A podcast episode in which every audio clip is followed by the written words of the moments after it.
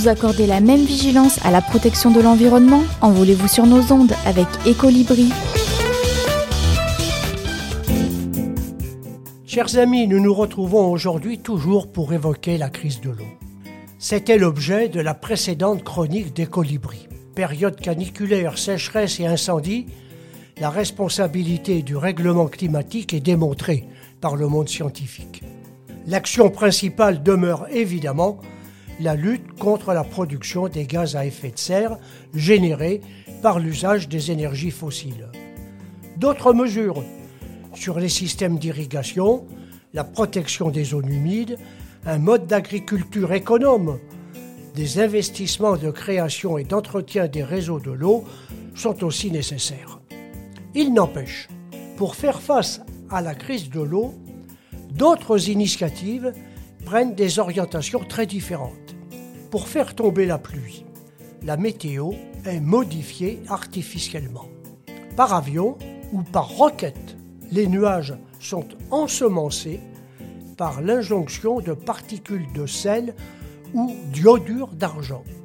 La Chine est pionnière sur ce programme. De nombreux autres pays se positionnent pour provoquer les précipitations avec la même technique. Mais ces opérations ne sont pas sans soulever de nombreuses questions. D'abord, qualifiés de bataille de nuages, ces programmes sont considérés comme un détournement de l'humidité atmosphérique au détriment des pays voisins.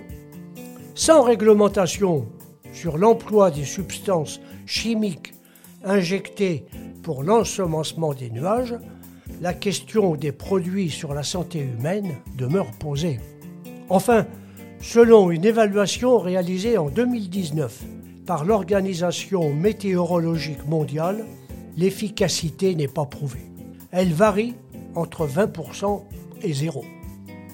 Moins coûteuse, inoffensive et économe d'énergie, la collecte du brouillard permet aussi de lutter contre la pénurie de l'eau. Cette technique ancestrale est utilisée dans plusieurs régions arides. L'outil est élémentaire. Des filets mobiles en maille de plastique ou d'acier fixés sur des piquets inox de 2 à 4 mètres de hauteur. Plantés face au vent, dans la brume ou le brouillard, les particules d'eau contenues par l'air se fixent sur les mailles des filets. Elles s'accumulent et finissent par ruisseler en un filet d'eau qui peut être transporté ou stocké. Les mailles de ces filets captent en moyenne 30% de l'eau d'un brouillard, soit une quantité d'eau de 20 à 40 litres par jour et par filet. Des solutions très techniques ou des solutions très anciennes peuvent sembler apporter des réponses d'adaptation immédiate, mais toujours relatives à cette crise de l'eau. Pour l'avenir, l'éloignement de la menace d'une crise de l'eau passe obligatoirement par la lutte intensive contre le réchauffement climatique, soutenue par une indispensable prise de conscience citoyenne et étatique.